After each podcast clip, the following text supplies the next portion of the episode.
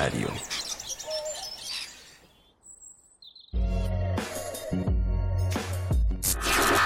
Estás entrando al espacio del comunicador con Gerardo Ramos.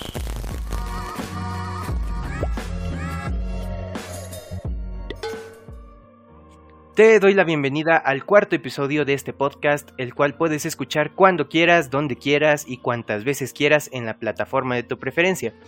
Yo soy Gerardo Ramos y hoy tengo el gusto de traer a este espacio a Iván Morales, diseñador y comunicador visual, especialista en soportes tridimensionales y simbología, egresado de la licenciatura en diseño y comunicación visual por la ENAP Campus Xochimilco de la UNAM. Como experiencia se ha desarrollado en el trabajo de mantenimiento de plataformas de Moodle en el sistema de Universidad Abierta y Educación a Distancia de la FESA Catlán.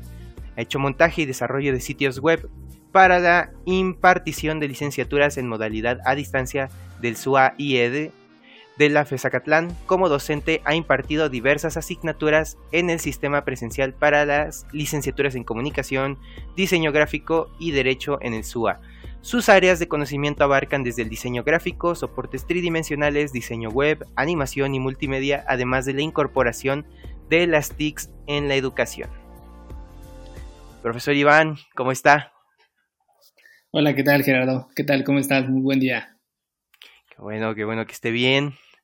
Eh, me gustaría empezar la plática preguntando cómo era Iván de niño y de, adolescente también. Claro, es curioso. Eh, fíjate que desde pequeño, bueno, este, siempre me ha llamado mucho la atención la parte de, la imaginación.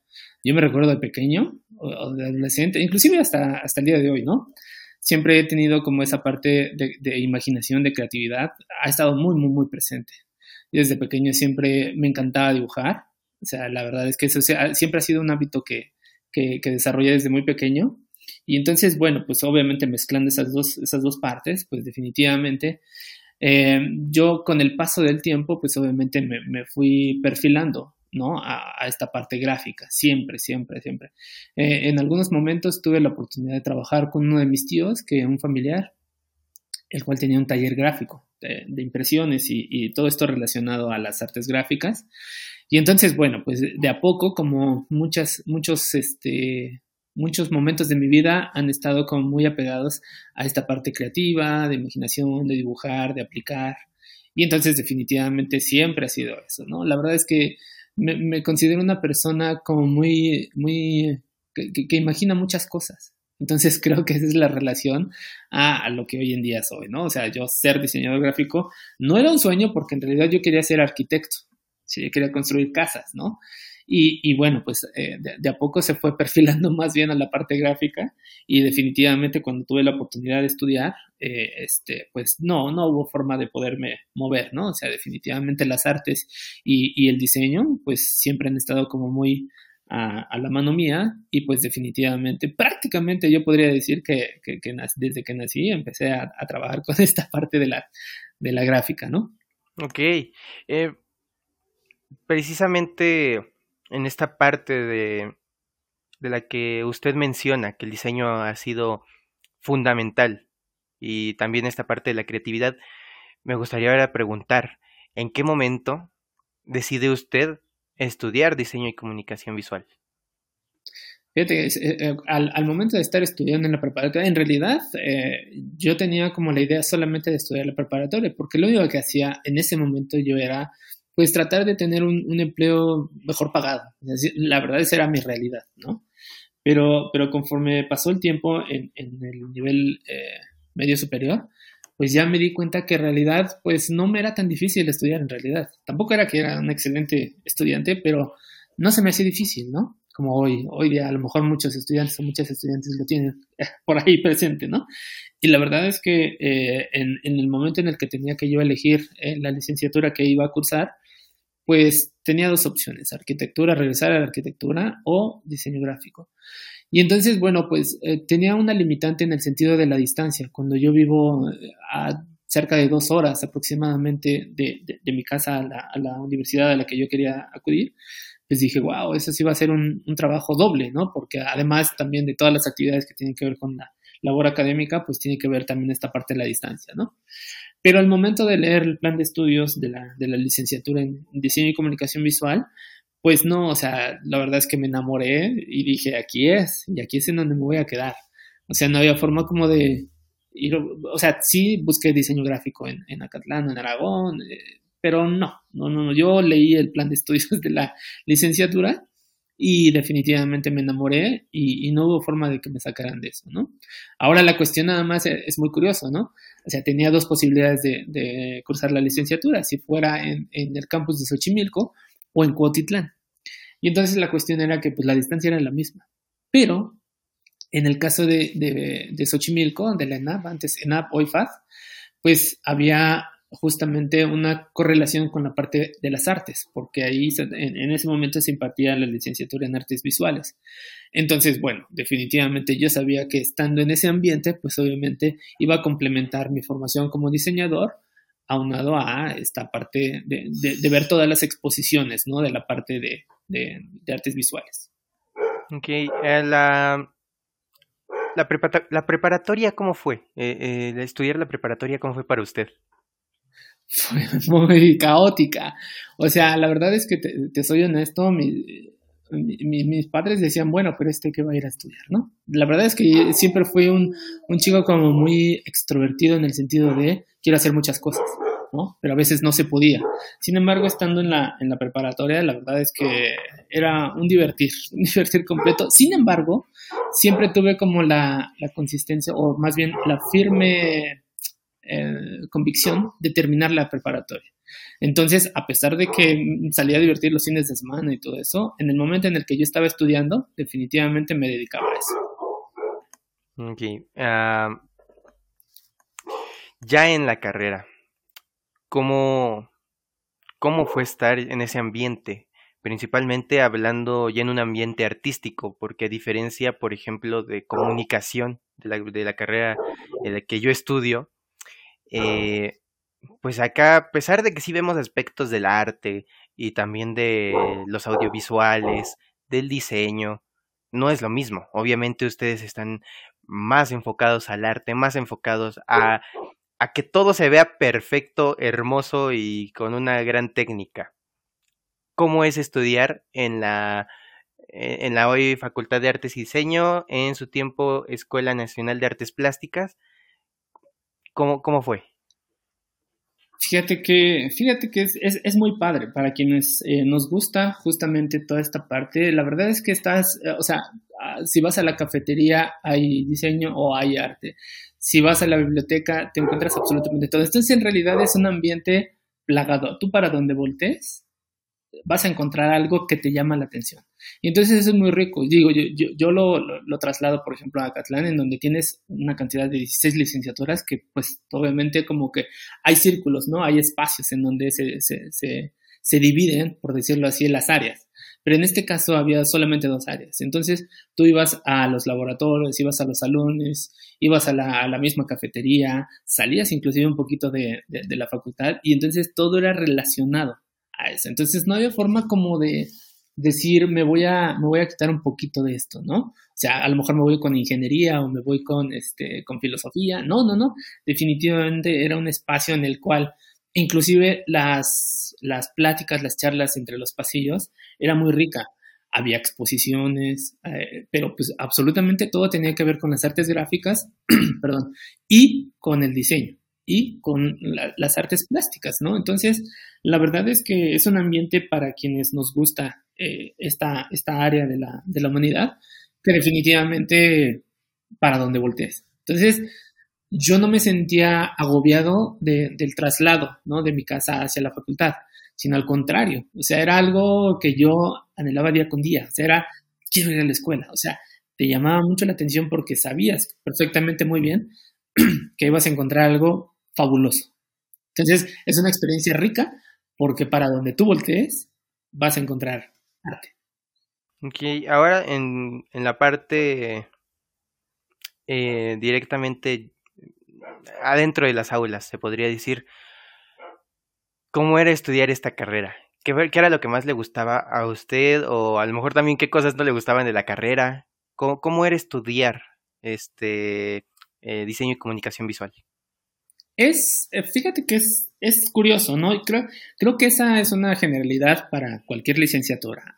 vas a encontrar a personas que, que empaten este, en tu forma de pensar, en tu forma de, trabajar, en comprender como algunas de las, de las teorías, de las, eh, de las corrientes, de, de todo, ¿no? Lo, lo, que sabemos en la academia. Pero también lo, lo, lo padre, lo, rico también de, de los salones es que, que, así como tienes asímiles, también tienes eh, los némesis, ¿no? Que son personas que a lo mejor no les gusta mucho y que simplemente están por estudiar y todo esto. Pero, pero yo creo que en la mayor parte de las, de las situaciones siempre fue eh, muy padre combinar los pensamientos, ¿no? O sea, había quienes les gustaba más, por ejemplo, en, en el caso de la licenciatura en ese momento, teníamos cinco orientaciones, fotografía, animación, soportes tridimensionales, fotografía y diseño editorial. Entonces ahí empiezan a, converger como todos los pensamientos y entonces se vuelve algo muy, em, muy padre porque empiezas a conocer otras áreas. Si tú ya decidiste por qué área estudiar, pues obviamente conocer y platicar con tus compañeros sobre otras áreas, pues era bastante, bastante interesante, ¿no? De hecho, bueno, yo tengo, eh, en, ese momento yo tenía compañeros que, me ayudaban mucho, por ejemplo, en la animación, cuando tenía que hacer a lo mejor un video y yo estaba en soportes tridimensionales, pues obviamente me era más difícil, ¿no? Y entonces el hecho de platicar, compartir y, ayudarnos mutuamente, pues definitivo es que te vuelves, yo creo, te vuelves mucho más completo, ¿no? Eh, eh, es, es combinar los pensamientos y la verdad es que yo estoy muy agradecido haber estudiado en la UNAM pero haber estudiado en UNAP es, es, algo que definitivamente ha marcado mucho y creo que eso ahora profesionalmente lo reflejo. ¿no? Yo cuando estoy trabajando, en el, en, el, en el, momento en el que esté trabajando, siempre trato de compartir. No soy yo quien tiene la, la, razón absoluta, sino yo soy quien comparto. Y me gusta que también las ideas me las compartan, en este caso los estudiantes, mismos compañeros docentes o alguien que esté en el medio. Vale, eh, ¿Por qué eligió soportes tridimensionales? Sabe que dice que había cinco eh, formas de, de, tomar al final la carrera, de especializarse, bueno, preespecializarse. ¿Por qué soportes tridimensionales? Pues fíjate que fue, creo, yo que fue una decisión un poco equivocada, ¿sabes? En ese momento no tenía como una claridad. Yo quería aprender absolutamente cualquier cosa. Pero lamentablemente algunas de las orientaciones no continuaban con la materia de diseño. Entonces a mí me interesaba definitivamente tener diseño durante toda la carrera. Entonces, bueno, pues la única eh, orientación que, tenía justamente este, esta característica, pues fue soportes tridimensionales. Entonces, bueno, pues eh, curso la, la, actividad. No, no se me hizo difícil, no se me hizo mala, no se me hizo, eh, este, pues vaya, poco conveniente, sino que al final, cuando yo egreso, eh, eh, yo me titulé a través de un diplomado que tenía que ver con eh, animación. Entonces, cuando curso este diplomado, me doy cuenta y digo, ok, esto también me hubiera gustado mucho, ¿no? Sin embargo, esa fue la, la, decisión del por cual tomé simbología y soportes tridimensionales. No estoy como casado, o sea, la verdad es que amplío mucho mi, bagaje siempre, pero la verdad es que creo ya ahorita conscientemente de que yo hubiera estudiado la, orientación de animación y, soporte, perdón, animación y digital. Entonces, bueno, fue por eso. Ok, ahora esta parte en la que usted llega a desarrollar eh, plataformas para FESA Catlán, ¿cómo, ¿cómo, de ese salto de, ok, sale Iván de la licenciatura, ¿Cómo es que llega a la FESA Acatlán? Fíjate que se abrió la oportunidad. En, ese momento, en, en Acatlán, eh, la plataforma Modul en realidad se utiliza en toda la UNAM. O sea, regularmente es, es una plataforma muy amigable y, justamente el puesto era el monitoreo de esta plataforma. ¿no? Entonces se abre la oportunidad, eh, me invitan a trabajar y entonces pues yo empiezo a trabajar con el monitoreo, es decir, como es, como una especie de triangulación, es, es, un vínculo entre las partes administrativas, las académicas y los estudiantes. Entonces, bueno, yo empecé a conocer el sistema, eh, me empecé a especializar en el desarrollo y en, la, en pues, el trabajo, ¿no? el, el, el funcionamiento de la, de la misma. Y entonces, bueno, de a poco también a mí se me, se me otorga la, la posibilidad de poder impartir los cursos de actualización tanto para docentes como para estudiantes. Entonces, de a poco eh, se, se, le va, se, se, va incorporando cada vez más a, a, lo que es el desarrollo en su totalidad, ¿no?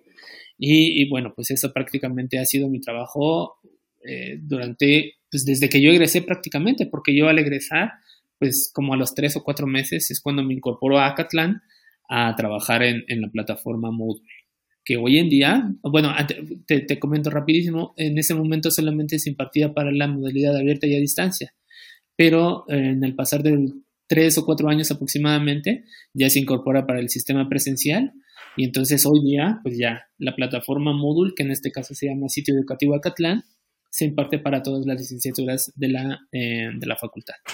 Incluso, bueno, muy curioso, ¿no? Casi, casi previeron el futuro porque eh, obviamente he trabajado en esa plataforma, porque he tenido clases con usted y con otros profesores que también la, la han utilizado. Y pues era una forma de trabajar a distancia, era una forma de, de poder dejar actividades programadas. Y, y, básicamente es lo que al llegar la pandemia se, se transformó la escuela.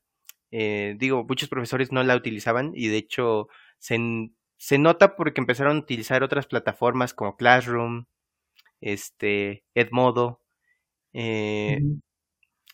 y pues a la mano tienen directamente eh, esta plataforma de Moodle, ¿no? Que bueno, es el, el sistema educativo Acatlán, ¿no? Así es. Eh, el, el, proceso de titulación, vamos por, vamos camino a camino. eh, okay. ¿Cómo fue el proceso de titulación? ¿Cuáles fueron los momentos más difíciles? ¿Cuáles fueron los momentos donde tú dijiste, ay, bueno, ahorita me puedo relajar tantito, pero sin bajar la guardia?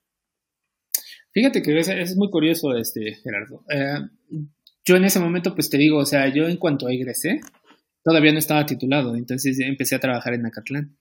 Entonces, pues eh, intenté eh, realizar eh, mi proceso de titulación a través de una tesis, pero lamentablemente los tiempos tanto de mi asesor como los míos personales no me permitían acudir a darle seguimiento a, ese proceso.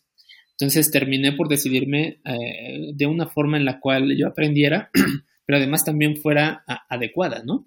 Entonces solicité permisos también en, en mi trabajo para poder eh, presentar mi, diplomado. Elegí titularme por, por un diplomado.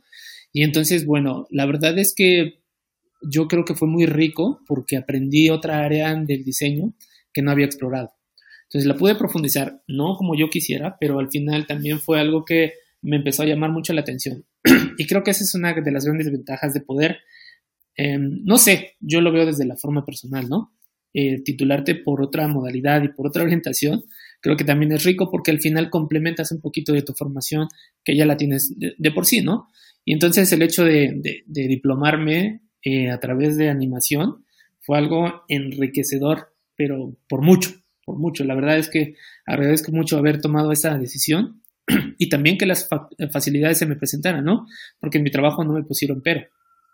Entonces, a la par de que yo ya estaba trabajando en las plataformas, estuve eh, tomando mi curso para, para diplomarme, para titularme, y fue muy rápido, en realidad en menos de un año yo ya estaba titulado. Entonces, la verdad es que fue un proceso muy rápido y agradezco mucho las facilidades y la posibilidad de, de conocer otras áreas, ¿no? Que no eran necesariamente las mías como diseñador. ¿Y cuál fue el, lo más enriquecedor de complementar la formación académica que usted ya había llevado durante la carrera y, y ahora esta parte de la animación? ¿Cuál fue así como de, no, pues ya de aquí este, a Pixar, ¿no? Fíjate que está, está, está, bien padre porque justamente, bueno, al menos yo siempre lo, lo, comparto para quien sea, no solamente para mis estudiantes, ¿no? Eh, tú tienes que ser muy complementario o integral en todas las áreas en las que te estás desarrollando. O sea, tú tienes una, una línea, ¿no? Que, por ejemplo, en este caso yo soy diseñador, pero eh, también tendría que conocer sobre derechos de propiedad, entonces ahí va en la parte legal, ¿no? También tendría que conocer eso. Eh, cuando trabajo, obviamente, pues tengo que saber de contabilidad. Entonces también tendría que ser un poquito de contador. soy diseñador, pero también el diseño tiene que ver con la parte artística. Entonces también tengo que conocer acerca del cine, del teatro, eh, de la pintura. Y entonces yo no me podía quedar como, o no me puedo quedar nada más con una sola línea.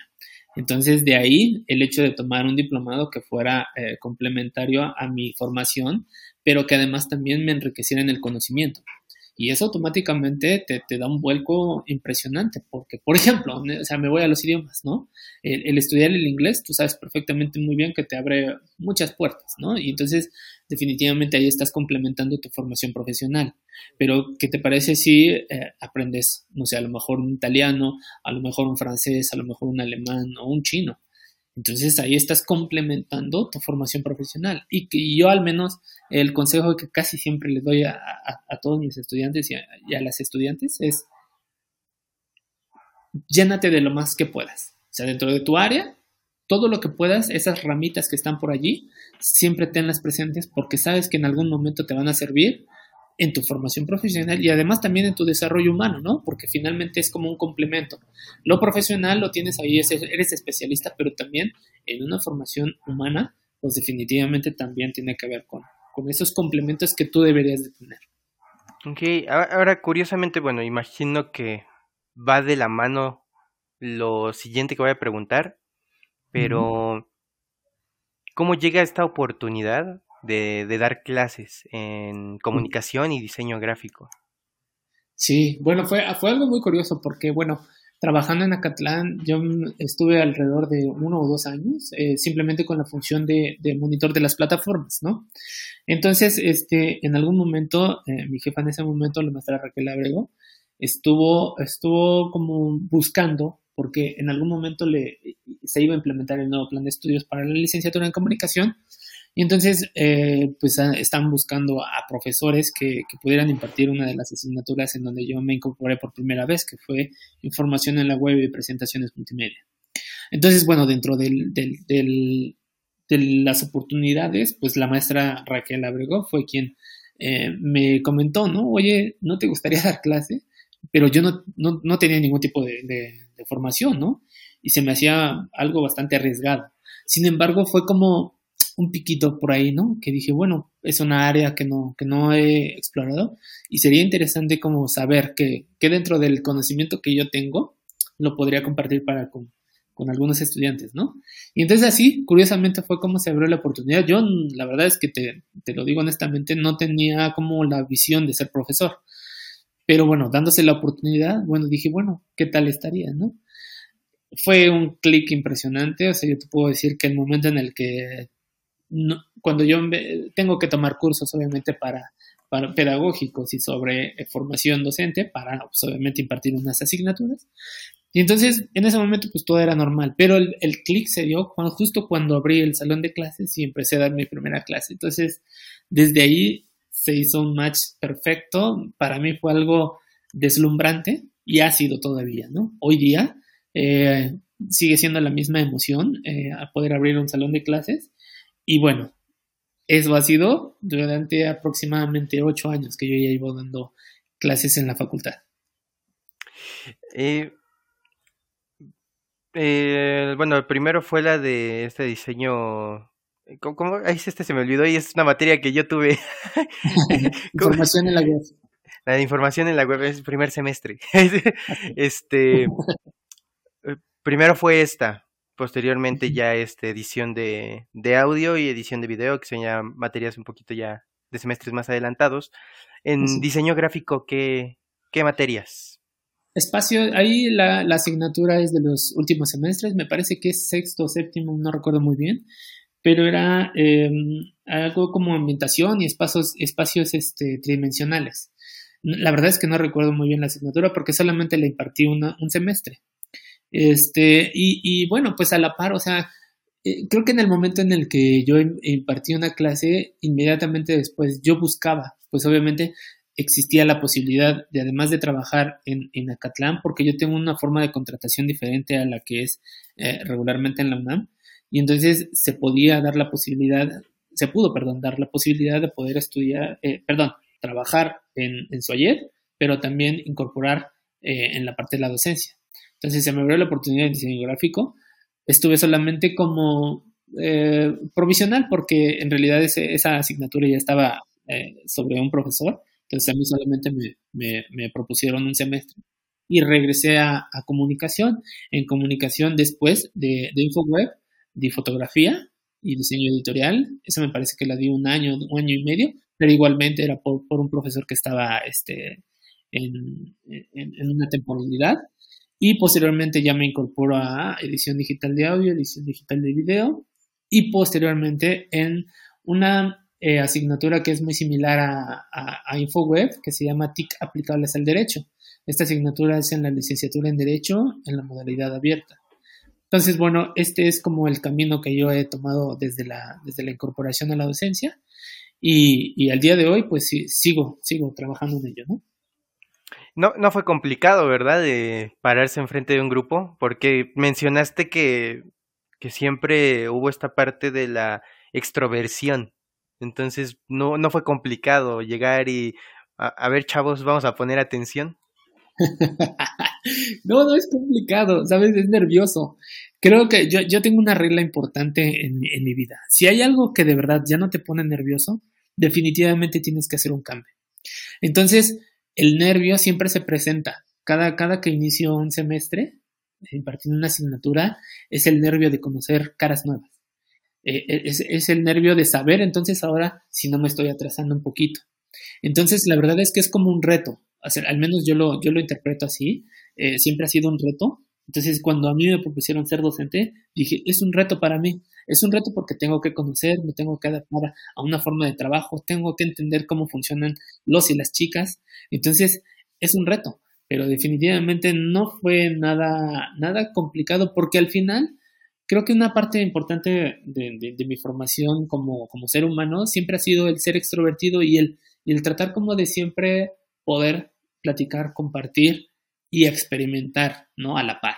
Entonces, definitivamente no, no se me hace complicado.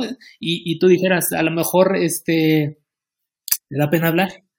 Pues no, no me daba pena, pero se me atoraba la garganta la, saliva porque era el nervio que yo tenía al momento de estar platicando por primera vez con, una comunidad estudiantil. De ahí en adelante, la verdad es que sigue habiendo el nervio, pero ya no se me reseca la garganta. y ahora, complementando esta parte de es diseñador y comunicador visual, pero a la par, pues ya también es docente, ya ocho años este, siendo docente. ¿Cómo es esta experiencia de soy diseñador, pero también soy docente? Pues es, es bien padre, porque fíjate que afortunadamente eh, lo que yo estudio, lo que, lo que hoy soy como, como profesional, eh, eh, las materias que yo imparto pues tienen que ver justamente con esa relación, ¿no? Entonces, yo creo que es un complemento muy padre porque al final los materiales, los diseños, eh, la, la, docencia o la academia que yo tengo hacia para con los estudiantes, pues definitivamente es mi área. Entonces, yo lo que hago es pues simplemente complementar el diseño, la comunicación a la educación. Entonces es un match que la verdad ni, ni soñarlo. Yo si me hubiera imaginado hace 10, 12 años que esto iba a pasar, te digo no. No, no creo que hubiera sido como tan sencillo, tan fácil.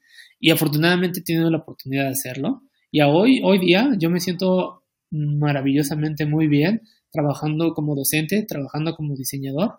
Y, y la verdad es que se ha dado. Entonces, gracias a la vida que me ha, me ha permitido eh, hacer el match en, todos los sentidos, ¿no? Vale, y ¿qué es lo más bonito de ser diseñador y comunicador visual? Que puedes, que puedes seguir siendo niño. O eso, es algo maravilloso. Cuando tú sigues teniendo 40, 50, 60 años y sigues creando en tu mente cosas, eso definitivamente es muy rico. Creo que las personas no tienen brillo si no tienen imaginación, si no tienen creatividad. ¿No? Aunque seas a lo mejor introvertido, pero tienes una imaginación con potencia, definitivamente vas a ser, como yo creo, muy feliz, ¿no? Entonces, cuando viene el Día del Niño, yo, yo siempre me recuerdo mucho a eso. Yo sigo siendo niño porque sigo imaginando cosas. Entonces, eso es muy valioso para mí. Y dentro de la docencia, ¿qué es lo más bonito de ser docente? el compartir con las y los muchachos. O sea, la verdad es que cuando, cuando siempre me presento al, grupo, siempre tengo como la, la, inquietud de saber qué es lo que quieren y por qué están acá. Al inicio tal vez como que no lo manifestaba tanto yo, pero hoy en día yo sé perfectamente muy bien que soy un vínculo muy importante como docente en la formación profesional de un estudiante, ¿no? El, el tener esa conexión de pensamientos, de gustos inclusive, ¿no? Por ejemplo, contigo que ha sido como platicar además de las clases, platicar esta parte musical o, de la música, esta parte del, deporte, ¿no? Que también es, es como conocer una parte también importante de las personas y además que tú la, también puedas como darle algunos consejos, algunos tips para que su formación profesional sea cada vez mejor, pues definitivamente es lo más, lo más precioso de ser docente. Sí, sí. Suena, suena muy cool porque si pensamos en que a usted le importa mucho la creatividad saliendo de usted, llevarlo a la docencia es pues siempre intentar algo nuevo con sus clases, ¿no? Así es. Sí, sí, sí. Sí, la verdad es que sí. De repente, pues sí, o sea, llega un momento en el que ya dices, ok, esto ya, ya es obsoleto, ¿no? Entonces ahora tenemos que darle un girito como a la, a la dinámica, a las actividades, a los materiales. Entonces, te digo, la creatividad nunca se pierde. Seas lo que seas, la profesión que tengas, el, género que tengas, la creatividad nunca, nunca va a dejar de existir. Y por otro lado, ¿cómo es esta parte, pues lo feo, lo feo, qué es lo más triste o feo que a usted le ha pasado como diseñador? Eh, no, mm, al menos en la cuestión personal, yo creo que nada, ¿eh? O sea, te, te, soy muy honesto, Gerardo. Eh, yo soy muy contento con lo que he tenido eh, de forma personal. Pero lo que sí me pone un poquito como raro es la apatía de algunos y algunas estudiantes. Cuando simplemente es pasar por pasar y que no hay un interés, ¿no? Cuando no hay un interés en, en querer aprender o en estar simplemente sentado en un salón de clases, eso de verdad me, me, hace como mucho issue en el sentido de que no entiendo entonces qué es lo que está pasando, ¿no? Por su cabeza, digo, puede ser que existan muchos problemas, pero la verdad es que yo, yo si estoy en, mi espacio de trabajo, disfruto el espacio de trabajo. Si estoy en mi casa, amo hacer mis quehaceres o, cocinar. Si estoy trabajando, si estoy estudiando, perdón, eh, pues me intereso por lo que estoy estudiando. Entonces, eso es como el, como el detalle, en el sentido de que yo veo de repente algunos estudiantes y algunas estudiantes que no se interesan en ese momento por aprender. Simplemente será como que algo que a mí me gustaría como siempre tratar de apoyar para que no suceda. Sin embargo, bueno, pues tampoco puedo ser tan, tan este, intromiso, ¿no? En, en algunas cuestiones. Eso sería lo único que yo podría como decir, eso no me gusta. O sea, lo más complicado viene del lado de la docencia. O sea, lo, lo, lo duro de, de ya ser un profesional viene del lado de la docencia, no del lado del diseño. Sí, en el caso del diseño, pues es como cualquier profesión, yo creo. O sea, algún día vas a tener trabajo y algún día no. Vas a tener días difíciles en donde tengas demasiado trabajo y otros no. Entonces yo creo que eso es una, eso es una media para cualquier profesión. Entonces ahí no creo que existan como lados negativos, a menos de que en realidad estés en, una, en, un, en un trabajo en el que te exploten demasiado, te paguen poco y que además también no estés satisfecho con lo que estés haciendo, ¿no? Que eso también se puede presentar, ¿no? Todos estamos, este, eh, no estamos exentos de, de pasar esas situaciones, pero al menos yo tengo la fortuna de, hasta el día de hoy te digo, eh, agradecer absolutamente todas las oportunidades que se me han dado en la forma laboral de la parte del diseño y en la docencia también. Estoy muy agradecido con todas las oportunidades que se me han abierto y que al día de hoy, pues definitivamente estoy, estoy muy, muy, muy contento y muy tranquilo eh, haciendo lo que más me gusta. ¿Cómo, ¿Cómo se puede diferenciar o en qué se diferencia un diseñador y comunicador visual y un diseñador gráfico? Es bien sencillo y es bien rico y es, y es muy bueno porque yo lo puedo presumir. Eh, espero no sonar tan, este, ¿cómo se llama? Tan pretencioso, pero la verdad es que fíjate que el diseñador gráfico yo lo veo como un, un, profesional que sabe hacer las cosas, ¿no? O sea, sabes animar, sabes diseñar, sabes realizar productos, etc. Pero en el caso, por ejemplo, del diseño y comunicación, justamente sabes diseñar, pero también sabes comunicar. Entonces, en el caso de la licenciatura, hay dos áreas que tú eh, te formas, en la que una es la parte práctica, que es el diseño, y en otra es la parte comunicativa, que eso yo creo que tiene el plus justamente de eh, enlazar esas dos áreas y complementar más a un profesional del diseño y la comunicación visual a un diseñador gráfico. Y entonces esa es una de las razones por las cuales no estudié en Acatlán, porque no quería ser solamente un, un hacedor de las cosas, sino quería ser, pero también con una intención. Entonces ahí está. Espero no haber sonado tan pretencioso.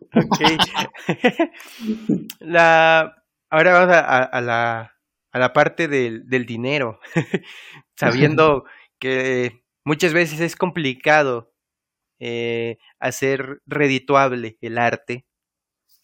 Eh, y principalmente en este país, ¿cómo, qué tal está el, dinero para la gente de, las artes y principalmente de las artes visuales? Fíjate que hay, algo muy importante y, lo dices eh, con, con, puntualidad, ¿no? El hecho de, de, cualquier profesión es muy difícil en este país. Pero afortunadamente yo creo que en la formación de, la, de las artes y del diseño y de la comunicación tenemos un, un, abanico de posibilidades de poder trabajar y ser bien remunerados. Eso sí, tú cuando estudias diseño, cuando estudias comunicación, cuando estudias arte, sabes perfectamente muy bien que va a ser un trabajo muy pesado. ¿Por qué? Porque no, no solamente puedes ser diseñador, no solamente puedes ser comunicador, no solamente puedes ser artista, tienes que ser complementario con todas las áreas. Entonces, la gran facultad, por ejemplo, en el caso del diseño y la comunicación visual, es que puedes trabajar en un museo, puedes trabajar en una producción de televisión, puedes trabajar en el cine, puedes trabajar en un periódico, puedes trabajar en Internet. Entonces, en este sentido, quiere decir que si tú quieres ganar mucho dinero, tienes que trabajar mucho. Entonces, esa simplemente sería la comparación.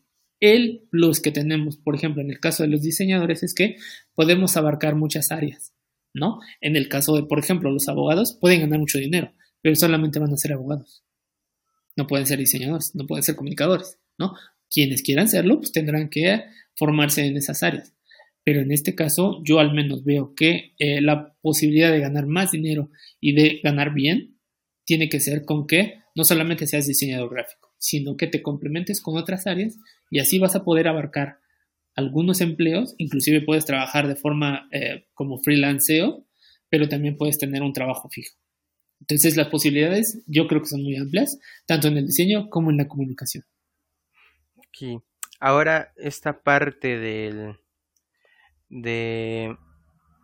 Hay algo que muchas veces he escuchado en los artistas de diferentes ramas, eh, bueno, menos en la arquitectura.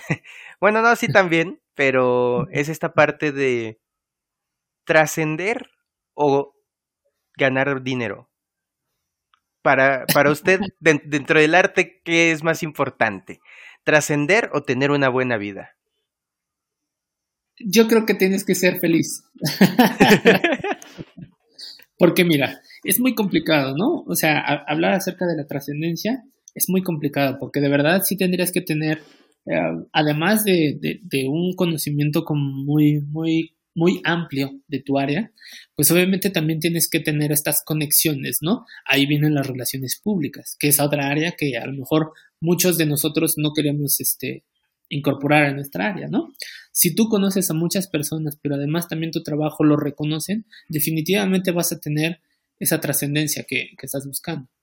El lado contrario, hay personas que simplemente se dedican a machear como por diferentes espacios y tienen una buena eh, generación de ingresos, ¿no? Creo que depende mucho de qué tú quieras hacer y si quieres ganar mucho dinero, obviamente vas a tener que trabajar mucho, pero si quieres ser famoso, pues obviamente te tienes que relacionar con, con muchas personas.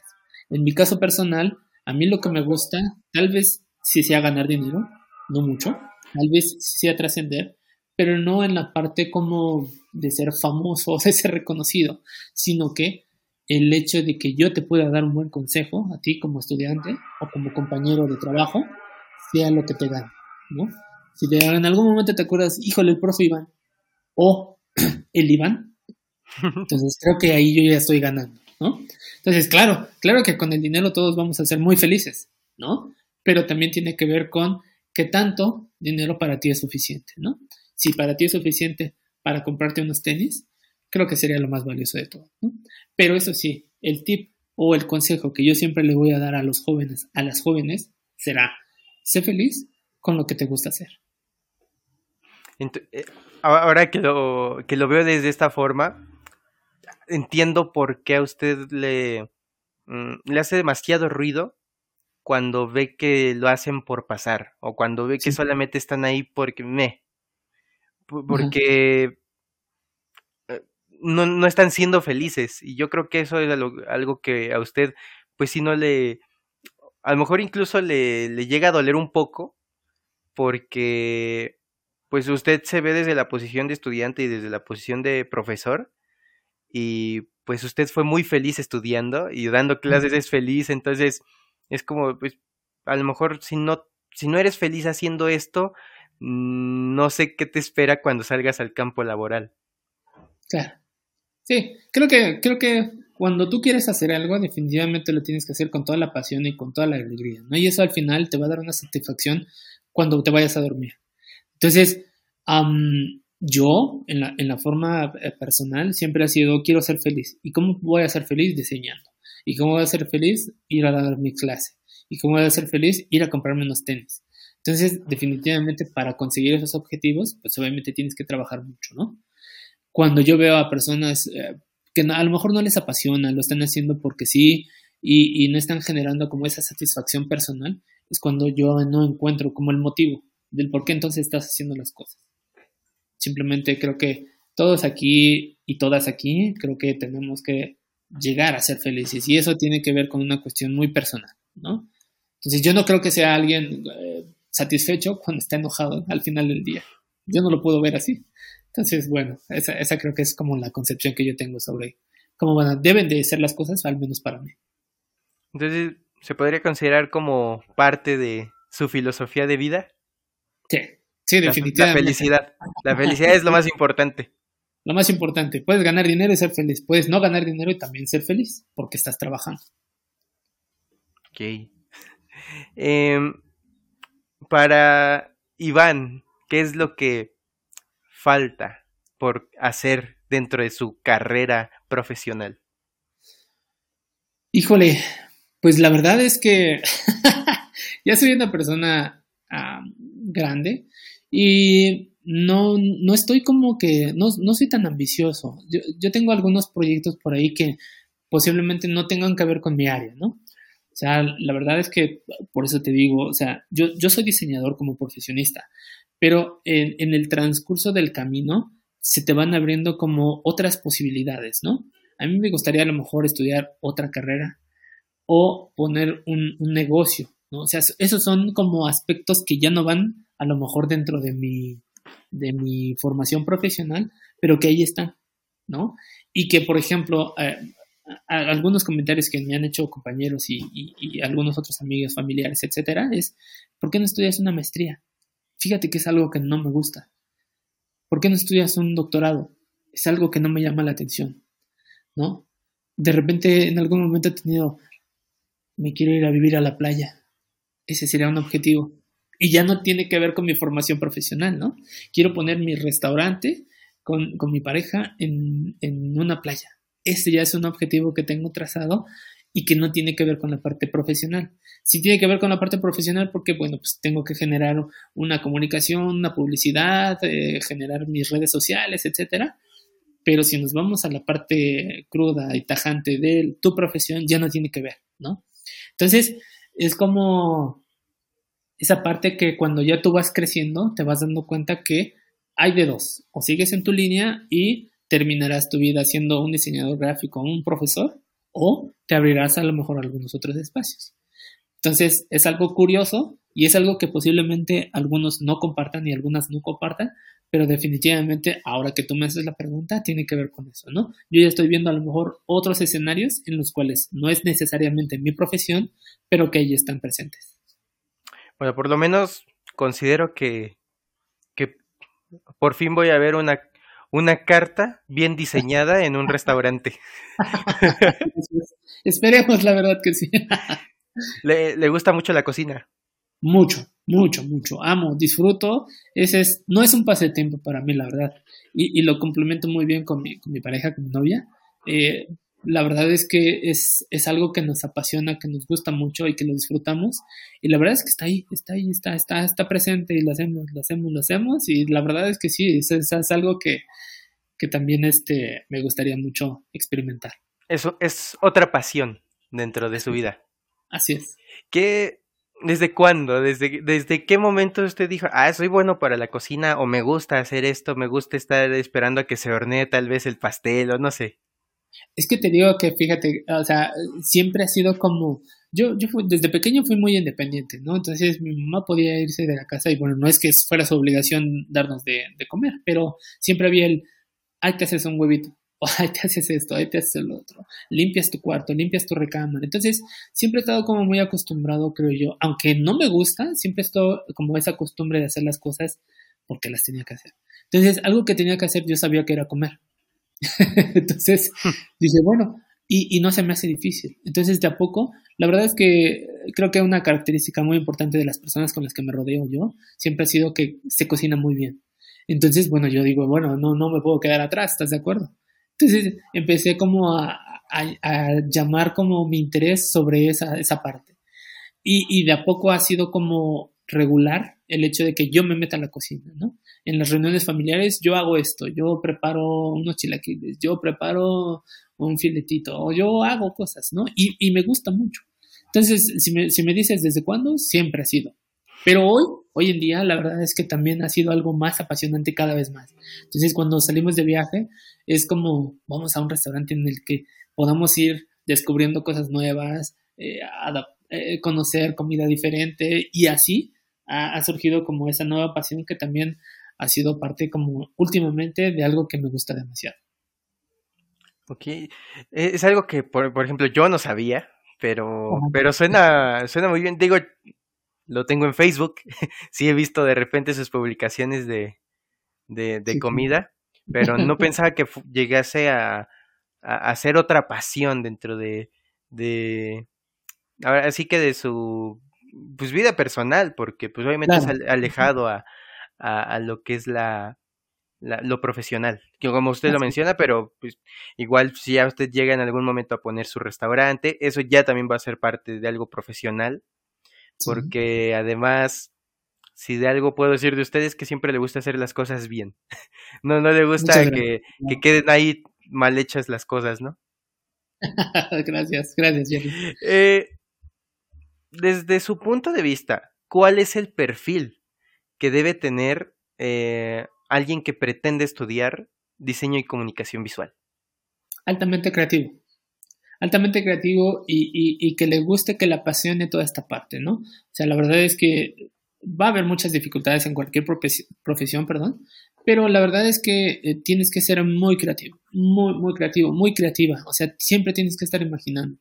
Llega, llega algo y, tienes que estar observando, o sea, tienes que ser muy preciso en eh, el color, la letra, eh, la imagen, ya, ya lo fotografiaste.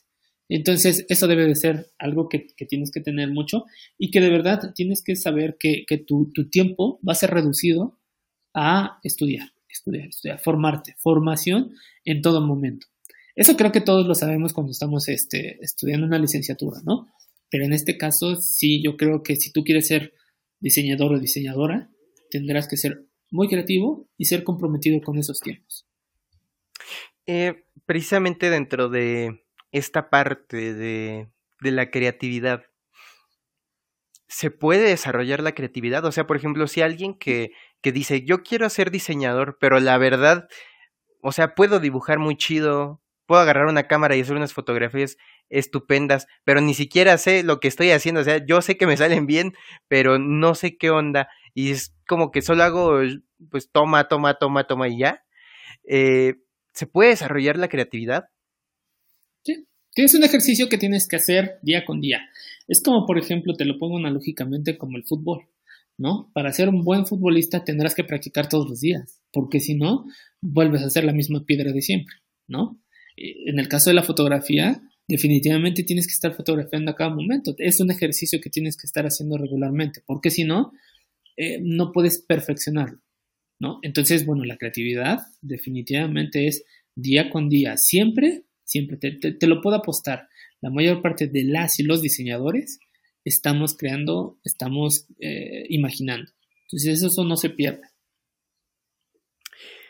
Ahora, ¿qué consejo eh, usted le daría a los futuros licenciados en diseño y comunicación visual o a los que estén estudiando, o mejor dicho, a los que estén pretendiendo estudiar? Eh, ¿Qué consejo usted le daría que a usted le hubiera gustado recibir cuando fue estudiante? Que creo que es, fíjate, alguna vez le hice una pregunta a, mi profesor de diseño y le dije, ¿usted se, se sabe como un buen diseñador? Y él me contestó muy, nervioso y muy curioso, ¿no? Me dijo, al final del semestre me lo dirás tú. Entonces, eso me llamó mucho la atención porque allí él me, mostró una inseguridad, ¿no? Dependerá de ti lo que tú creas que yo soy.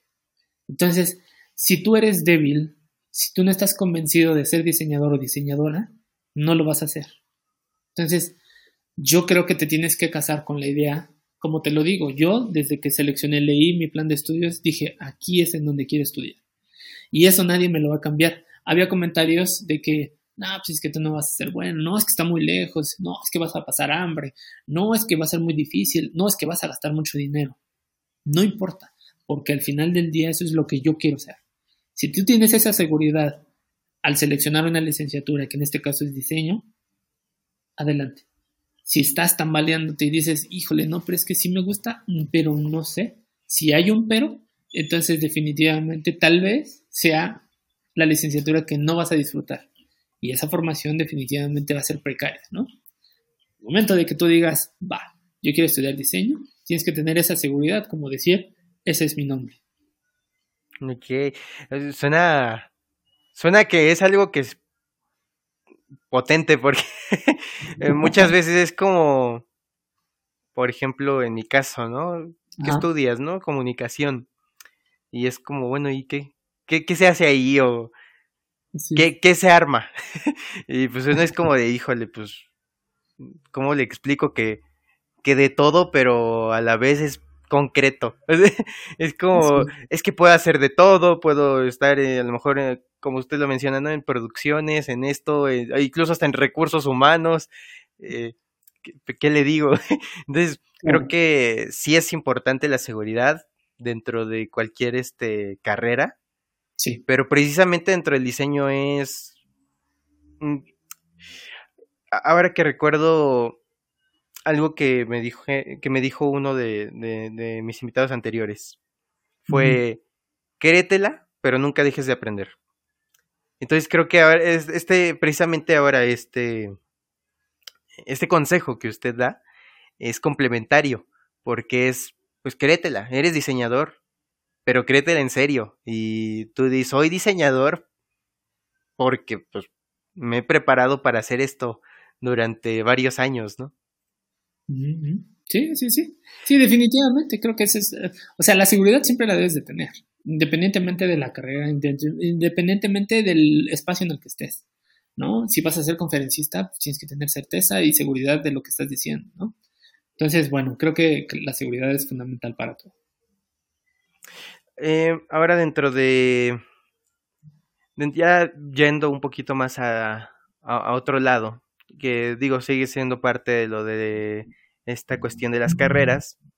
Obviamente compartimos, bueno, nuestras carreras comparten nombre de alguna manera, diseño y comunicación visual y comunicación, pero ¿cómo se complementan la una con la otra para usted?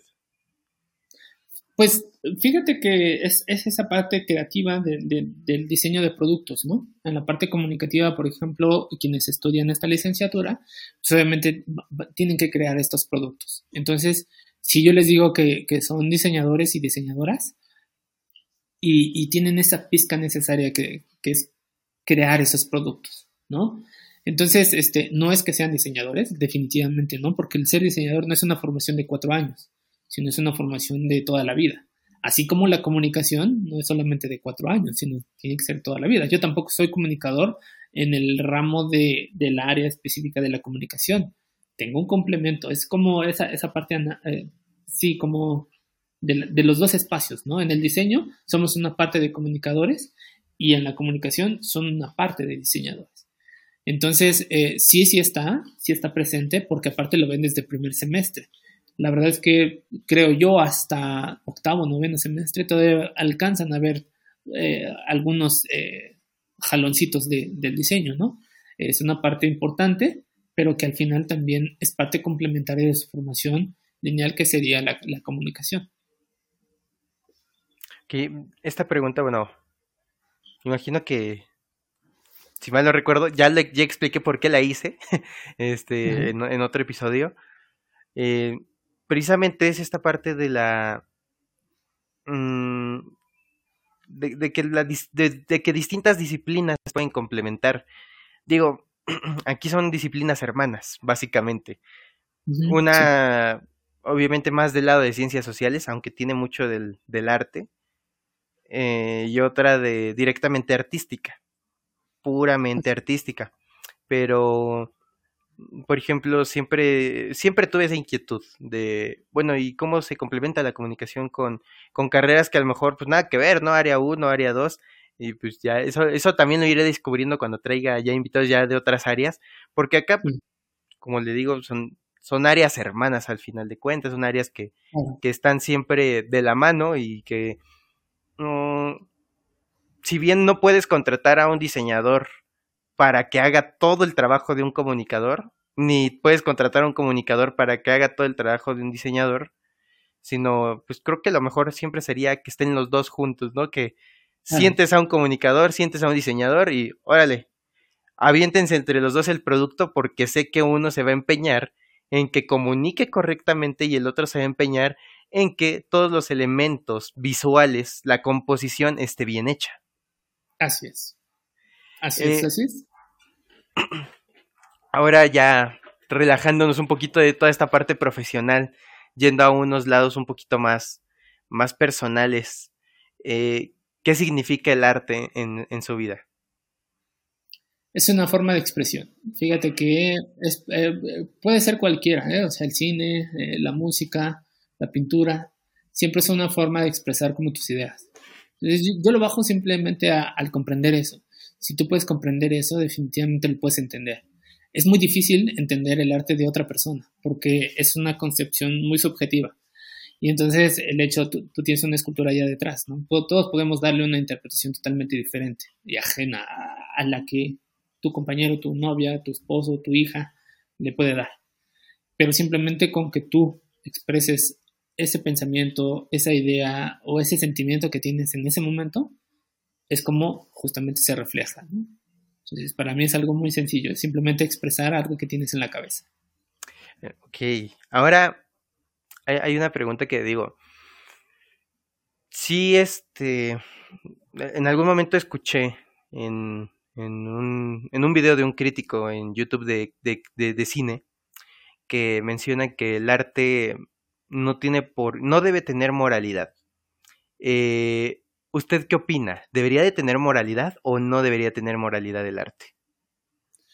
Yo siento, yo siento que dentro de una sociedad eh, la, moral no debería de existir, porque finalmente también son, son formas de expresión. Sin embargo, eh, creo que también hay límites. O sea, todo en la vida debe de tener algunos límites. Entonces, creo que para algunos puede ser transgresor, ¿no? Inclusive algunas formas de comunicación. Entonces creo que eh, hay, dos cosas muy importantes. Dentro de una sociedad debe de existir un respeto y ese respeto pues no se puede no se puede sobrepasar, ¿no? Y eso es como en creo que en cualquier aspecto de la vida humana. Entonces, eh, hablar de la moralidad pues, para algunos estará, ¿no? Por ejemplo, yo, te puedo poner un ejemplo bastante sencillo, ¿no? Eh, hay, hay, playas nudistas, ¿no? Playas nudistas en las cuales existe la moral. ¿Pero para quiénes?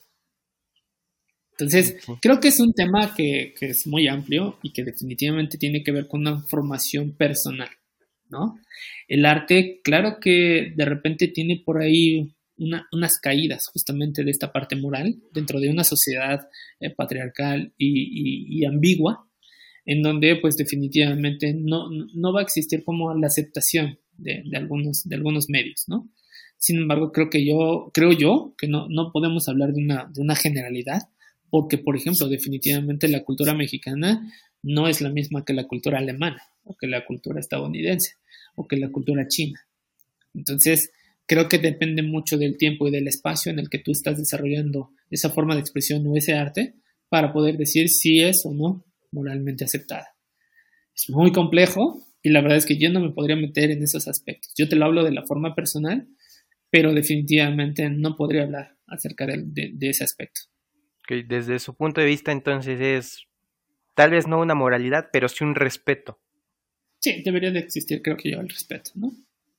Y también debería de haber un, un criterio amplio para poder aceptar no solamente tu forma de pensar, sino sabes perfectamente muy bien que si tú comunicas algo, lo va a leer o lo va a ver mucha, mucha, mucha gente. Entonces, hay que ser muy cuidadosos nada más en esa parte del respeto.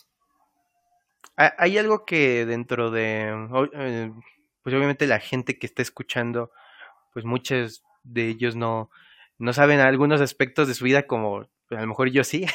este, y una de esas es la importancia de la música en su vida. Ya usted ya en algún momento la, la expresó en en una pequeña parte del podcast en donde menciona que usted y yo pues muchas veces nos quedábamos platicando de música. Más allá de platicar de qué hay de tarea o de todo ese tipo de cosas, era, ah, no, pues esta rol está muy buena. Yo me acuerdo muchas veces que eh, salió el, que fue hace dos años, creo que sí fue hace dos años, sí, hace dos años, eh, un disco de Tool. Y, y pues usted estaba muy emocionado. Y yo le pregunté, bueno, ¿y qué onda, no? ¿Cómo, ¿Cómo está esta onda? Y pues ya me... No, no me explicó, pero sí me dio como que esa intriga de escúchalo. Entonces, este, me aventé a escuchar ese álbum de Tool y luego de ahí me fui todavía más no, me voló, o sea, totalmente es un grupo que, que vuela la cabeza, pero aquí va esta parte en, ¿Qué es la música para usted? O sea, ¿qué representa la música en su vida? Eh, no tan solo la expresión, a lo mejor, por ejemplo, tú, pues es un poquito entre rock y metal, este, pero sé que no es el único género que le gusta, sé que mm, siempre se, se, abre a nuevas experiencias musicales. ¿Qué representa la música y todas sus experiencias? Híjole, es que, ¿sabes qué? yo, yo creo que todos los aspectos de, del, en este caso mi vida personal, tienen que ver con, con la pasión para muchas áreas. Entonces, hablábamos hace rato de la comida, hoy hablo de la música y la verdad es que también es una, es una parte que además la he experimentado de forma personal eh, al ser músico. Y entonces, eh, también como, como escucha, pues definitivamente es algo que me complementa, ¿no? O sea, el poner una, una canción definitivamente a mí siempre me va a mover. Yo las cosas las hago siempre con música. Las, cosas siempre las hago con la comida. Las cosas siempre las hago con el deporte. Entonces, cualquier aspecto que, que, al menos yo, yo considero que, forma parte de la vida de, de, una persona, la verdad es que las, lleno, las llevo de la forma como tú lo decías hace poco, ¿no? Apasionadamente. Entonces, es un complemento en el cual yo me, me, me, resguardo, cuando estoy triste pongo música, cuando estoy cocinando pongo música, cuando viajo, ¿no? cuando me muevo de, la, de, la, de, mi casa a la facultad siempre traigo audífonos. Entonces es el hecho de poder yo comunicar mis sentimientos a través de la música. ¿Y cómo es? Pues obviamente escuchando una cumbia, un corrido, un metal, cualquier cosa. Entonces para mí es una forma también de convivir de forma personal, pero también a lo mejor con mi, con mi círculo social, ¿no? también es un complemento ¿Hubo en algún momento en el que usted dijera o que se sintiera tan cómodo dentro de su zona musical que dijera, ya de aquí yo no me muevo? O nunca, o siempre fue como, quiero, quiero conocer más, quiero saber eh, más expresiones musicales y a lo mejor no voy a escuchar toda la música ni todos los géneros que existen porque eso es imposible. hay géneros que dijeron que uno puede decir de, verdad eso es un género este no no o sea no desde el punto de vista de menospreciar sino desde el punto de vista de jamás me lo pude imaginar eh, ah, ¿Hubo algún momento en el que usted dijera, ah, aquí yo me detengo y ya lo que conozco de música es lo que me voy, con lo que me voy a quedar y a lo mejor sí conozco nuevas cosas que sean de este género, justamente? No, fíjate que no, no estoy, no sé encasillado. O sea, sí, sí hay momentos en los cuales en mi juventud, en mi adolescencia, estuve casado con un género, ¿no? Y de hecho es el género en el cual yo sigo y seguiré porque es el que más me gusta pero la verdad es que nunca he estado casado con él. O sea, siempre, por ejemplo, yo soy metal, metal 100% toda la vida. Pero, por ejemplo, disfruto de repente escuchar salsa, después me voy a un corrido, he escuchado trova, he escuchado reggae y lo disfruto de la misma forma. Inclusive luego cuando voy en el, microbús y, escucho la música que trae el conductor, la disfruto también al mismo momento. Entonces, no, creo que encasillarnos justamente es lo que te digo con la profesión. Encasillarnos con ser solamente diseñador gráfico me, quedaría como muy corto, ¿no? Y entonces experimentar estos sonidos de una armónica, de un bajo sexto, de un violín, de, unas maracas inclusive. O sea, la verdad es que tienes que ser como muy cuidadoso en el sentido de poder interpretar absolutamente todo. Entonces, no, definitivamente no. Así como también te digo, disfruto mucho la comida mexicana, que un sope bien servido con frijolitos y todo, así como puedo disfrutar una lasaña eh, o una pizza o unos macarrones. Entonces, no, no estoy cerrado. Yo no, no me considero una persona que solamente se guíe por una línea, sino definitivamente estoy abierto a todas las posibilidades, pero también experimentar también todos los momentos, ¿no? Háblese de lo que sea, ¿no? A mí el deporte también, por ejemplo, ahorita te lo voy a poner rapidísimo, el deporte a mí me apasiona mucho el fútbol, soccer, pero también puedo entender el fútbol americano y también me gusta demasiado. El tenis lo veo, lo veía con mi papá y la verdad es que lo disfrutaba mucho en demasía. El automovilismo tal vez no lo entiendo mucho, pero me gusta ver de repente a lo mejor unas dos o tres vueltas a la pista. Entonces son cosas a las cuales nunca me voy a cerrar y van a estar siempre presentes y también las voy a disfrutar mucho, ¿no?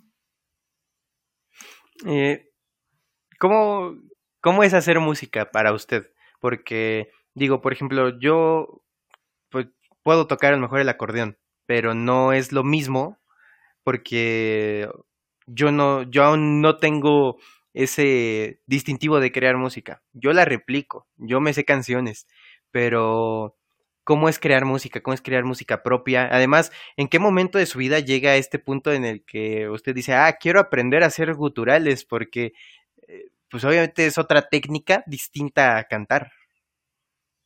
¿Cómo, cómo, cómo, es todo este proceso? Es que yo creo que, o sea, cuando, cuando empezamos a descubrir nuevas, nuevas cosas en nuestro, en nuestro desarrollo humano, eh, se van presentando cosas, ¿no? A lo mejor algunos se, van hacia el deporte, otros se van hacia el arte, otros se van hacia la música, otros se van hacia maquillaje, ¿no? Por ejemplo, no lo sé. Pero la verdad es que al momento de irlo descubriendo por el, por el tipo de música que yo escuchaba en ese momento, me empezó a gustar mucho, ¿no? Y, y yo tuve la oportunidad de comprarme una guitarra. Entonces, cuando le empecé a experimentar, tomé clases, este, y me empecé a formar en esa, en esa área, me gustó demasiado. Entonces, eh, siempre va a ser como muy rico encontrar algo, ¿no? Eh, con el paso del tiempo, pues obviamente empiezo a, incorporarme a, grupos musicales y entonces empiezo a hacer como estos, estos toquines, ¿no? En los cuales, pues bueno, obviamente ya empiezas tú a desenvolverte y es como una experiencia muy rica y de, a poco vas subiendo el nivel, ¿no?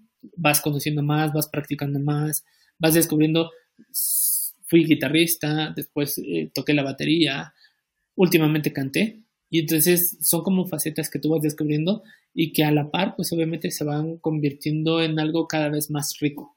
Entonces el, entender la música, pues es como una profesión de la misma forma, ¿no? Encuentras algo que te apasiona y lo empiezas a buscar, lo empiezas a picar y empiezas a descubrir que te gusta demasiado, ¿no?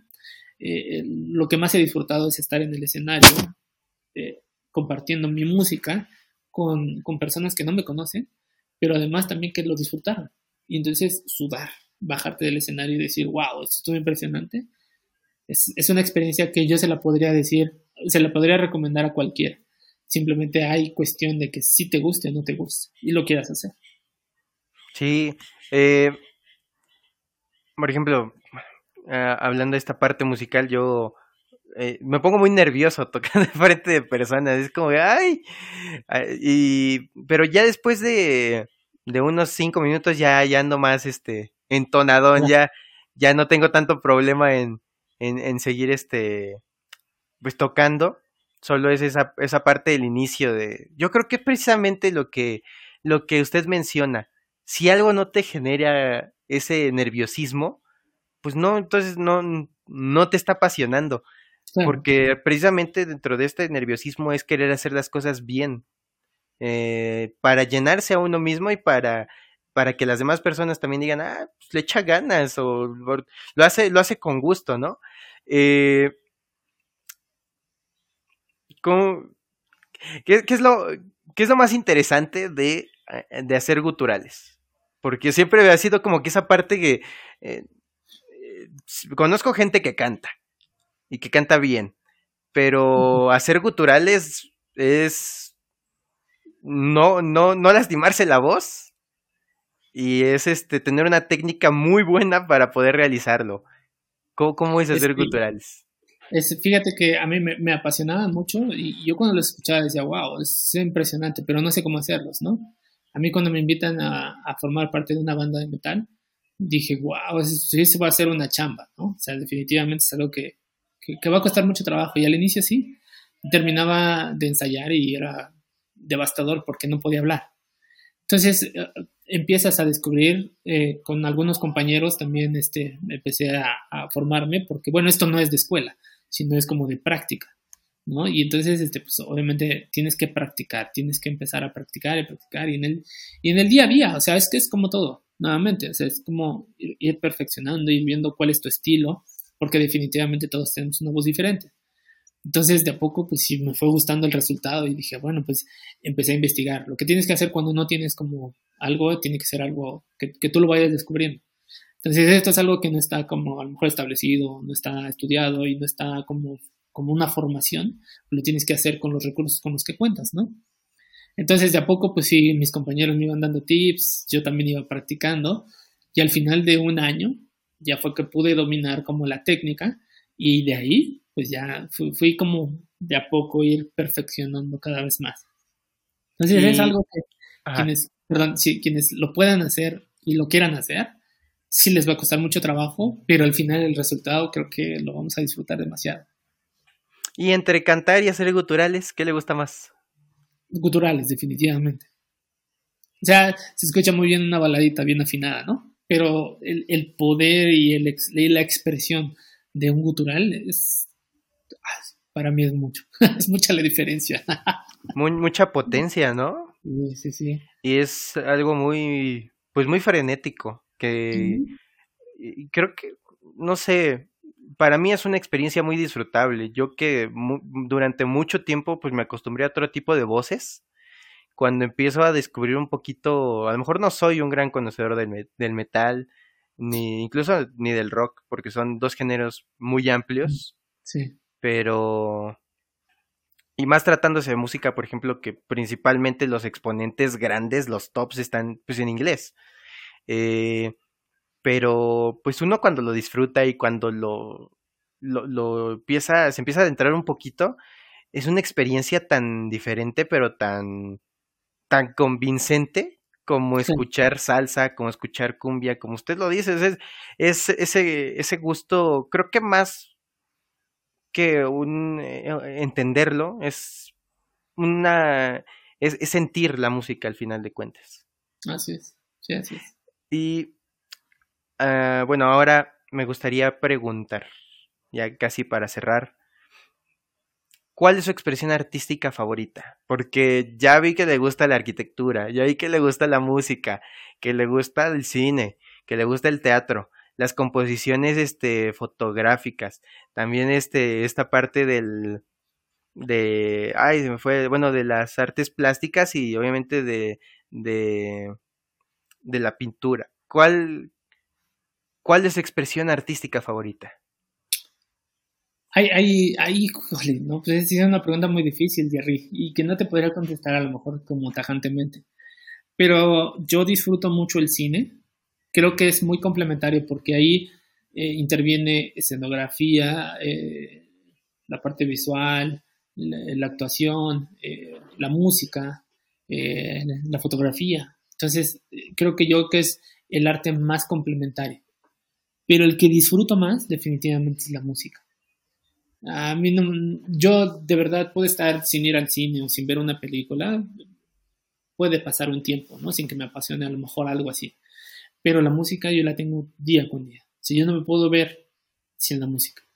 Con el cine me podría ver, pero no es algo que quiera. Sin embargo, la música es algo que va a estar siempre, siempre, toda la vida.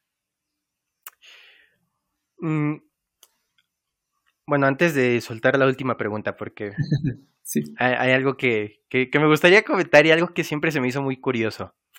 Eh, pues bueno, ya hablamos del metal, obviamente, su pasión por, por, por este género musical.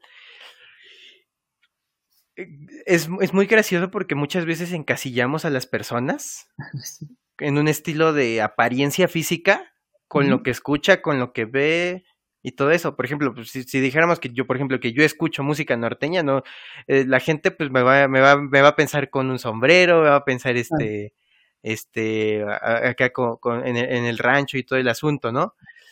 Así es. ¿Por qué? Porque es una forma de encasillar a la gente, al final de cuentas. Son estereotipos que, pues, al final de cuentas no funcionan, porque nos encontramos de todo. O sea, hay gente, o sea, la historia de vida es tan amplia que no se que no se puede encasillar a alguien solamente por algo que escucha, por algo que ve o por algo que, que le gusta. Eh, y aquí y aquí esa parte. Sí, sí, claro. A usted yo lo conozco siempre vestido de camisa, eh, formal, con, con, sus tenis tipo acá, este rapero hip hopero del gueto estadounidense. Este, y de, cabello corto, porque también otro estereotipo de los metaleros es la, la, greña larga. Este. Que, hay gente, hay, eh, a, muchos nos sorprendió, obviamente, este, saber que le gusta el metal y verlo de, de, de esa forma vestido. Sí. De, una forma tan, tan formal que se supone que pues no se acostumbra a las personas que les gusta el género del metal. Pero ¿qué, es esta parte de, de, ser tan, tan distante de ese estereotipo? O sea, sí se, sí se sorprende mucho a la gente, si dicen, ah, ¿cómo te va a gustar el metal? O ¿cómo te vas a vestir así? No, vístete, vístete acá más oscuro. eh, incluso dentro de la gente que escucha metal, ¿cómo es esa forma de, de ah, pues ahí viene el profe? ¿Cómo, ¿Cómo, es esta parte De, de, de, escuchar metal y de tener estos, este, estos gustos, pero a la vez vestir de una forma que estereotipadamente no, no comparte el género? Pues mira, yo, yo creo que tiene que ver mucho. Ah, es, es algo muy claro, tú lo, tú lo dices, ¿no? Ese es el estereotipo. Y eso no, no, no creo que cambie porque al final es como una parte identitaria. De llámese música, llámese cine, llámese corriente filosófica, etcétera, etcétera, ¿no? Entonces, eh, creo que es parte como del sello que, que creo que todos los aspectos de, de un círculo siempre van a estar, ¿no? Quienes son deportistas siempre van a traer tenis. Aunque tú los veas con traje, van a traer tenis, ¿no? ¿Por qué? Porque te gusta el, ese estatus, ese, esa forma de como darte, darles tú a, conocer a las personas que te, que te, ven que justamente te gusta el deporte. ¿no? En este caso, sí, los estereotipos de, de, los, de los músicos o de las músicas. Por ejemplo, en el caso del reggae, ¿no? Sabes perfectamente muy bien que si alguien trae dreads, es porque le gusta el reggae, ¿no? Y entonces, bueno, el, el hecho de que yo sí, o sea, cuando era adolescente, eh, me vestía totalmente de negro, me pintaba las uñas y tenía el cabello largo. Entonces, sí, claro que es parte como de la identidad que tú le tienes que dar, porque tú le tienes que dar esa identidad, es, decir, que te vean y que a través de los tatuajes y del cabello largo digan, es metalero, ¿no? Porque es parte como del mood en el que, en el que te desenvuelves, ¿no? Y dejé de hacerlo porque, pues, número uno, o sea, a mí me gusta dar una buena imagen. O sea, finalmente no es la imagen del profesor que trae el portafolio, así que trae corbata y usa lentes y es muy formal. no, o sea, realmente creo que también quiero dar como ese aspecto de confianza para que quienes, mis estudiantes, hombres y mujeres, eh, me vean como una persona confiable, ¿no? Entonces, claro que me gusta el negro, claro que me gustan los colores, pero no estoy casado con el estereotipo, ¿no? Te lo vuelvo a repetir, yo me puedo ver muy cool, pero yo me meto una cumbia y no quiere decir que eso baja mi nivel, sino que también me gusta bailar una salsa, ¿no? O sea, no me gusta vestir el sombrero porque quiero que me vean como ranchero, sino quiero vestir el sombrero cuando yo quiera verme como un ranchero, si es que ese es el estereotipo que quiero ver, ¿no? Entonces, ¿el por qué? Es porque, pues, no sé, ya, ya creo que con que estoy un poco mayor, eh, no, no me siento como tan, tan cool de vestir de negro y dejarme el cabello largo y las uñas pintadas. Pero, ¿se, imagina un día llegando a dar clase así? no, no, ya no. ya no estoy como para eso. ¿En algún momento sí? ¿Sí pasó? O, sí, seguramente. Sí, seguramente. Aunque bueno, ya siendo un profesional, no, creo que mi forma de, de reflejarme hacia con los demás y las demás era pues simplemente verme bien, ¿no? obviamente cuando obviamente cuando usted iba a sus toquines y todo eso, pues ahí sí se daba el chance, ¿no? De, de vestir de negro, de, de ir más conforme a, al público, a, a, ese círculo. Obviamente, pues tampoco, tampoco usted se va a sentir, que, que digo, que del estilo así de camisa y de pantalón y de tenis, hay muchos cantantes de, por lo menos de nu metal, que sí, que sí visten así, pero pero por ejemplo, pues es parte de esa identidad, ¿no? Como usted dice. Sí, no, y fíjate que es bien curioso, porque sí, claro, definitivamente, o sea, creo que tiene que ver con los espacios, ¿no? O sea, obviamente eh, no me sentiría gusto cantando con una playera abotonada, definitivamente, ¿no? Entonces, bueno, es muy curioso, te, te platico la experiencia, yo iba caminando eh, en una presentación en Metallica, en el Foro Sol, eh, la verdad es que no me acuerdo qué fecha es, pero yo iba caminando para entrar al, al, foro. Entonces, de repente escuché por allá a la distancia, ¡Profe Iván! Entonces fue muy curioso porque me encontré a un par de estudiantes y me dijeron, ¿qué onda, profe? ¿Qué? Ya, todo, o sea, es como ya en el mood, ¿no? Porque pues ahí definitivamente ya no iba yo de pantalón de vestir ni, con mis tenis eh, casuales y con mi, mi, mi, mood de, de, profesor, sino ya era un ambiente en el cual era más, mucho más relajado y que se prestaba como para esto. Pero entonces sí, es muy curioso. La verdad es que creo que el estereotipo tiene que ver también porque pues eh, el espacio en el que tú te estás desenvolviendo pues es muy diferente, ¿no? Aquí en la academia pues todo tiene que ser muy, muy cuidado porque pues además de que tiene que ser agradable, pues también creo que también es parte como de la, de la, de la presentación, ¿no? Simplemente creo que es eso. Yay. Ahora sí, la última pregunta. Que de hecho me gustaría dividirla en dos. Ajá. Y más que pregunta es una recomendación que usted va a hacer. Ok. Eh, un álbum musical, porque ya vimos que, que los dos principales son la música y el cine. Sí. Para usted. Un álbum musical y una película que usted diga, estos dos productos los tienen que escuchar y ver todos, porque yo sé que algo les va a dejar. Me voy por la más fácil y la película, que yo siempre voy a recomendar en el género, en la actuación y en la forma de presentación, es El Resplandor de Stanley Kubrick. Si, si, alguien no ha visto esa película, de verdad véanla y disfrútenla como es, porque aparte también es un género muy interesante, que es eh, suspenso con terror.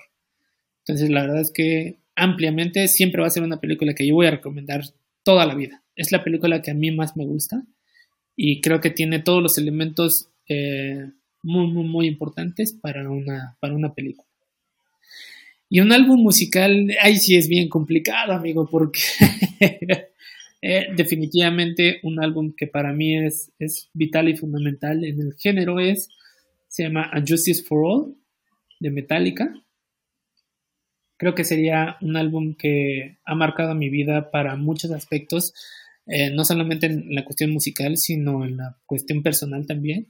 Eh, es un álbum que yo descubrí en mi etapa como en este cambio de el no querer hacer nada en la vida y el sí querer hacer algo en la vida. Es, es heavy metal, thrash metal, eh, pero, pero creo que está muy bien técnicamente hablando. ¿no? No es, no es tan agresivo, es, es un álbum que tú puedes escuchar y, creo que las composiciones están en un momento muy, muy, muy preciso. Entonces, lamentablemente no tengo como una recomendación de, música tal vez agradable como para las personas, pero tampoco creo que sea algo tan, tan, tan difícil de, de digerir, ¿no? Esas serían mis dos recomendaciones. Y considerando, yo sé que va a ser muy complicado decir un álbum favorito y, un, y una película favorita, porque obviamente, pues, eh, cuántas películas y cuántos álbumes no he escuchado en su vida, pero sí se podrían considerar estos dos, por lo menos dentro de su top 3 de cada uno de, de los productos en los que estamos hablando. Sí, definitivamente. Ese sí es algo que sí, sí está. ok, pues ahora sí, eso sería todo. Eh, le agradezco que haya, que haya pues asistido a esta charla dentro del espacio del comunicador. La verdad, eh, pues espero si en algún, ahora sí que como le he mencionado a mis otros dos invitados, si en algún momento pues pueden volver y usted puede volver a, a, este espacio, pues me, me, encantaría, estaría muy bueno. Y le agradezco la plática, le agradezco que, que, que haya que haya estado aquí un ratito, un ratito, hora y media. Ok, no, gracias a ti, Jerry, este, ha sido un placer. O sea, pensé que era algo, aunque fue, muy formal de la parte profesional, me gustó mucho esta última parte en la que ya relajamos un poquito las armas y, platicamos un poquito más. Espero que de verdad eh, sirva eh, un poquito de la experiencia y el conocimiento que tengo acerca no solamente de la ausencia, sino también de la parte profesional y que a alguien le sirva en algún momento, ¿no? A lo mejor escuchar un poquito de, qué es lo que pasa en, la vida personal de, alguien como yo, ¿no? Te lo agradezco a ti, el espacio y bueno, sí, claro, pues yo estoy eh, súper dispuesto a, a colaborar en otra emisión si es que existe la oportunidad. Muchas gracias, profe, y a todos los que nos escucharon también les agradecemos. Esto fue el cuarto episodio del Espacio del Comunicador. Los invito a suscribirse, a, que me sigan en mis redes sociales como arroba el Espacio del Comunicador y que de igual forma nos sigan en las redes de Aviario para que puedan escuchar más contenido de todos nosotros. Yo soy Gerardo Ramos y esto es el Espacio del Comunicador. Nos estamos escuchando en la próxima.